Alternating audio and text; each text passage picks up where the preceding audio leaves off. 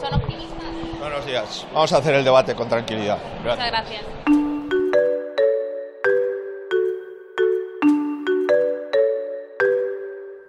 Primera sesión del debate de investidura en el Congreso de los Diputados. Alberto Núñez Feijó llega al hemiciclo, sabe que tiene que ocurrir prácticamente un milagro para cerrar el debate como presidente del gobierno, pero aún así no ha fallado. Ya ha sido toda una declaración de principios, como le hemos visto llegar al Congreso de los Diputados. Ahí por el paseo que conduce al Congreso, que iba él el primero, rodeado de todos los diputados del Congreso a su lado o detrás de él Hmm. y saludando a la gente. Bueno, eso ya evidentemente lo que estaban lanzando es una doble, una doble imagen de unidad y de multitud. Escuchamos a José Luis Martín Ovejero, experto en comunicación no verbal y en oratoria, y autor de libros como Tú habla que yo te leo o Miénteme si te atreves. Uno de los dos expertos con los que hemos hablado en el debate para analizar el discurso de los políticos este martes en el Congreso de los Diputados. El otro es Miguel Molina, doctor en Derecho, experto en comunicación y liderazgo político y profesor de comunicación y habilidades comunicativas en la Universidad Miguel Pues la Hernández. verdad es que he visto un mensaje muy, muy sobrio, muy elegante en el fondo y en las formas, a pesar de que sea un debate bastante, bastante bronco y ya muy, muy habitual, ¿no? Soy Andrea Carrasco y hoy en el debate recordad bien la voz de estos dos expertos porque hemos hablado con ellos tanto del discurso y la gestualidad de Alberto Núñez Feijó como de Óscar Puente, quien ha hablado en nombre de los socialistas. Se comenta por sí solo. Pedro Sánchez hoy no ha dado la cara. Hoy en el debate, el podcast diario de El Debate.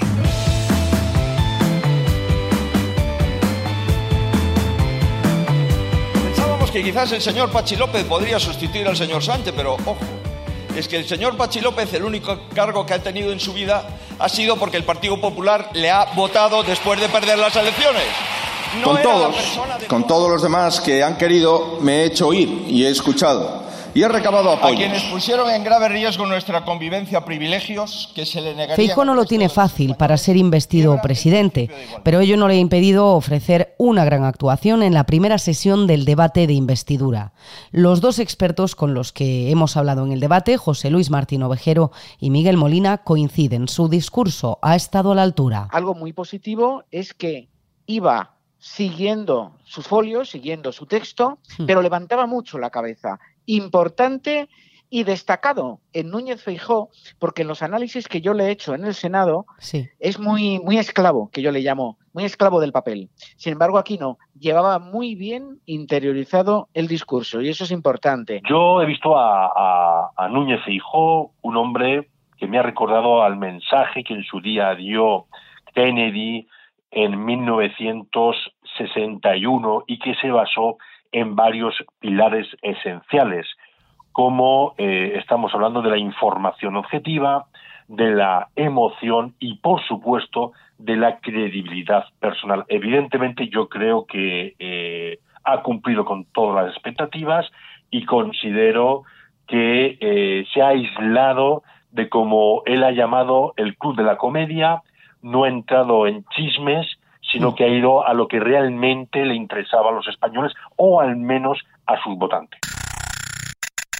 Aunque no todo podía ser perfecto, el único problema que han destacado ha sido con las réplicas, no tan contundente como en el discurso y más el Feijó al que estamos acostumbrados. Ahí ha tenido una de cal y una de arena, desde mi punto de vista. Sí que ha estado claro y contundente.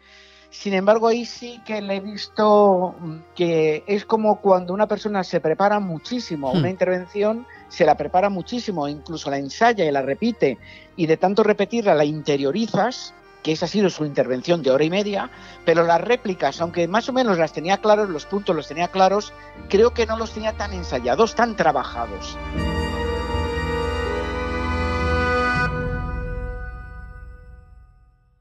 La pretenciosidad que no va acompañada de la humildad necesaria cuando alguien quiere recabar la confianza a los demás. hay que ser un poco más humilde. Más allá de eso, su discurso ha sido una playa de inexactitudes, de bulos y de mentiras. Esta investidura fallida es que este señor Feijó no es en absoluto creíble, ¿no? porque realmente nosotros y nosotros los, gallegos que lo conocemos muy Antes de la sesión prácticamente uno puede anticiparse todas estas reacciones de los diferentes partidos respecto a los discursos. Los que anunciaron que apoyarían a Pedro Sánchez en una investidura antes incluso de que el rey pidiese a nadie formar gobierno, tacharon a Alberto Núñez Feijó de cínico y mentiroso.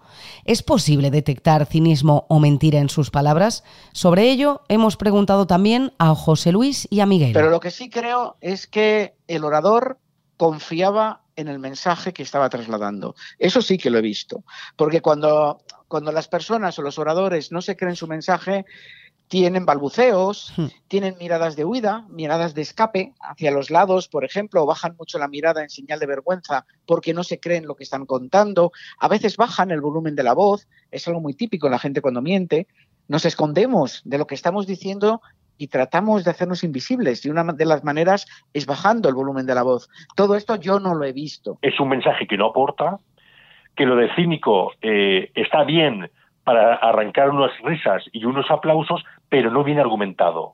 No viene argumentado. Lo único que sí que ha utilizado Núñez Fijo para contrarrestar la palabra cínico ha sido argumentos y propuestas para eh, justificar el por qué ellos deberían ser los que gobernaran en la Cámara Baja. Además, José Luis Martín Ovejero ha destacado positivamente una cualidad en el discurso de Feijó de este martes, la firmeza. ¿Cómo ha transmitido firmeza? Principalmente de dos maneras.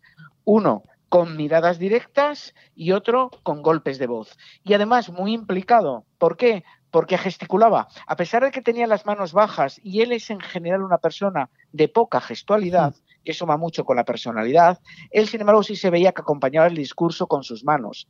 Y eso lo hacemos las personas cuando estamos totalmente comprometidos con lo que estamos contando. Toca hablar de Óscar Puente. Cultivada durante ocho años, que se sepa, después, cuando esa amistad quedó al descubierto, trató de hacer creer a toda España que usted no sabía en 1995 lo que se sabía en toda Galicia y buena parte de España desde 1990. Respuesta a la pregunta formulada de por qué su partido, por quinta legislatura consecutiva, no cuenta con los apoyos necesarios para formar. Y no la mentira vence a la verdad. Porque la única verdad es que las mentiras han sido el denominador de su corta etapa al frente del Partido Popular. Usted vive instalado en la mentira y además persiste en ella.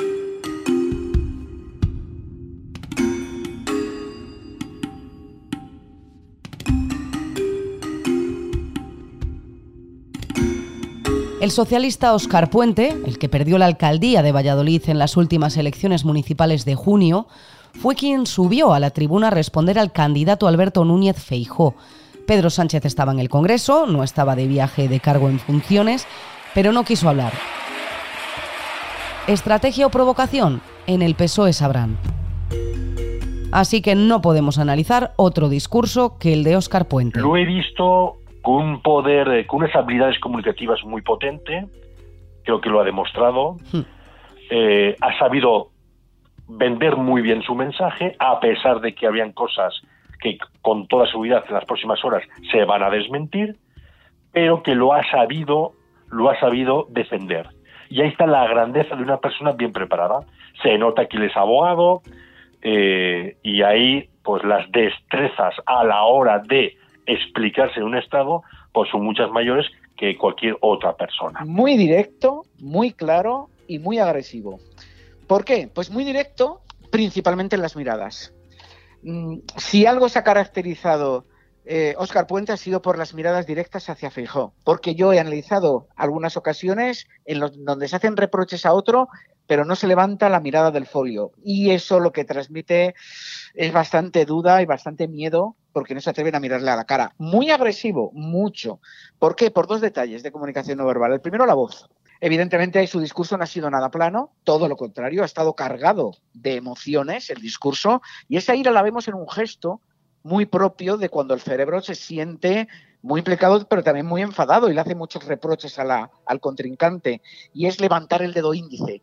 Ha estado vamos, si le contáramos la cantidad de veces que ha levantado el dedo índice, yo creo que pasaba de 50. Pero ¿acaso beneficia la agresividad en un discurso? José Luis Martín Ovejero lo tiene claro. No es, no es positivo de cara simplemente por cómo somos los seres humanos. De cara a las personas que hayamos visto el discurso, puede haber dos tipos. Uno, el que está claramente ideologizado, claro.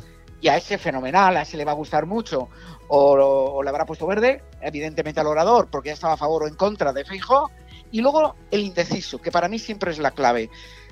las personas más indecisas y las personas que en un momento concreto se tienen que decidir si les atrae la comunicación de una persona o no, la agresividad suele echar hacia atrás.